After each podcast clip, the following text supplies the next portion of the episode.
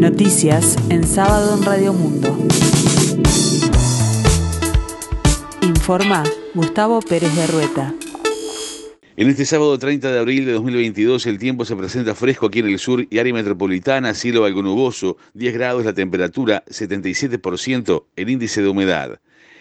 El Poder Ejecutivo resolvió que a partir de las 0 horas del 1 de mayo subirá 1.5 pesos el litro de nafta Super 95 y 3 pesos el de gasoil 50S, según informó el Ministerio de Industria, Energía y Minería. Asimismo, se determinó que no aumenta el precio del supergas. En cifras concretas, el litro de nafta sube de 77,88 a 79,38 pesos y el gasoil de 58,99 a 61,99. En porcentajes, el incremento es de 1.93 y 5.08 respectivamente. Según se explica en la página del Ministerio de Industria, el precio de paridad de importación que releva mensualmente la Ursea determinó que la nafta Super 95 debería aumentar 3 pesos y el gasoil 50S debería hacerlo en casi 11 para alinearse a la referencia internacional. Sin embargo, se agrega, el gobierno decidió incrementos menores, buscando amortiguar el encarecimiento de la energía en el mundo para no alentar presiones inflacionarias adicionales sobre la economía local. El de este domingo será el primer acto masivo en las calles en el Día Internacional de los Trabajadores desde la llegada de la pandemia por COVID-19. Será una manifestación contra el hambre y la carestía, por trabajo, salario y en defensa de la seguridad social, sostuvo el secretario de Comunicación del PIT-CNT, Gabriel Morín. Quienes movemos la rueda y no el palo en la rueda es la consigna del acto del primero de mayo, en contraposición con la frase con la que se le adjudica a la Central Obrera desde el oficialismo.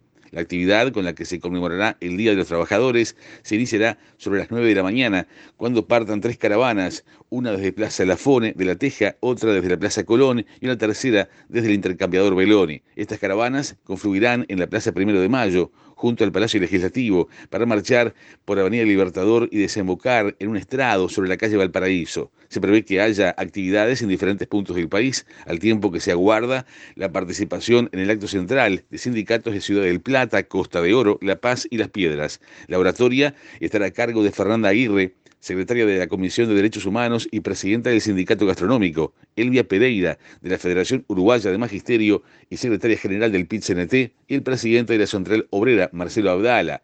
Molina dijo Informativo Uruguay, Radios Públicas, que la oratoria estará centrada en trabajo, salarios, derechos humanos y seguridad social. Subrayó que ante las acusaciones de poner el palo en la rueda, vamos a remarcar que nosotros, los trabajadores, somos los que hacemos mover la rueda.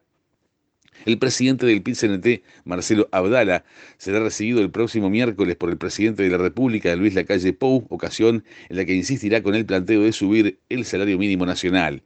Cabe recordar que la propuesta de la Central Obrera de aumentar el salario mínimo nacional este año. Fue vista con buenos ojos por parte del senador oficialista por Cabildo Abierto, Guido Manini Ríos, quien respondió que se debe analizar toda la repercusión que tiene porque se sabe que genera efectos en distintos aspectos, pero por filosofía aseguró que por supuesto que sí, está de acuerdo, en tanto también se manifestó a favor de subir la jubilación mínima. Las expectativas de Uruguay a corto plazo lucen auspiciosas, con un Producto Interno Bruto que se estima crecerá 4.9% en 2022 y 3.3% en 2023, según la firma Exante. En el evento pasó el COVID, quedó la LUC y ahora qué, que se realizó en forma reciente en el Hyatt de Montevideo. Con el alza de los precios internacionales de petróleo en contra, entre otros factores, se estima que la tasa de crecimiento de Uruguay irá a la baja a largo plazo. Es probable que luego del viento a favor que se vive ahora se retome la tendencia de poco crecimiento.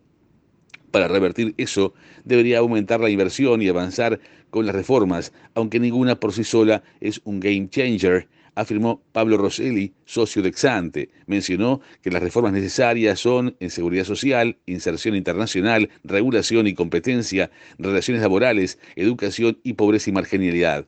La encuesta de expectativas empresariales de este año, que realiza Exante, aún en proceso, está marcando la mejor percepción del clima de negocios en más de 10 años. Más del 50% de los ejecutivos indica que aumentará la inversión a lo largo del próximo año. El porcentaje podría ser más alto, pero es notoriamente mejor que en abril de 2019, cuando no llegaba al 10%, analizó la socia de Exante, Tamara Yandi. Este fin de semana solamente habrá actividad futbolística en la segunda división profesional en la antesala del Día Internacional de los Trabajadores. Este sábado 30 de abril se medirán Miramar Misiones Progreso en el Parque Palermo a las 10 horas 15 minutos, Juventud de las Piedras Racing en el Estadio Artigas a las 12.45, Uruguay Montevideo Cerro en el Parque Paladino a las 15.15, Villa Española Rampla Juniors en el Estadio Odolio Varela a las 15.15, Sudamérica Atenas de San Carlos en el Estadio Olímpico también a las 15 horas 15 minutos y Central Español La Luz en el Parque Palermo a las 15 horas 30 minutos. Montevideo City Torque decidió cesar a Román Cuello y tiene todo encaminado para que la semana próxima Sebastián Eguren se haga cargo del equipo. El ex volante era uno de los nombres que manejaba la AUF para la selección sub-20. Eguren viene de desempeñarse como asistente técnico de Martín Lazarte en la selección de Chile. Anteriormente también lo había acompañado en su pasaje por Nacional entre 2016 y 2017.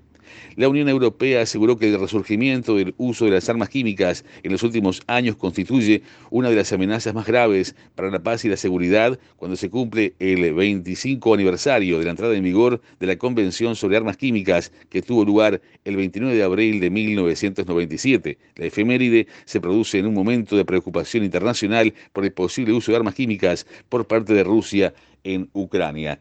El tiempo continúa fresco aquí en el sur y área metropolitana, 10 grados, la temperatura 77%, el índice de humedad. Más noticias en sábado, en 60 minutos.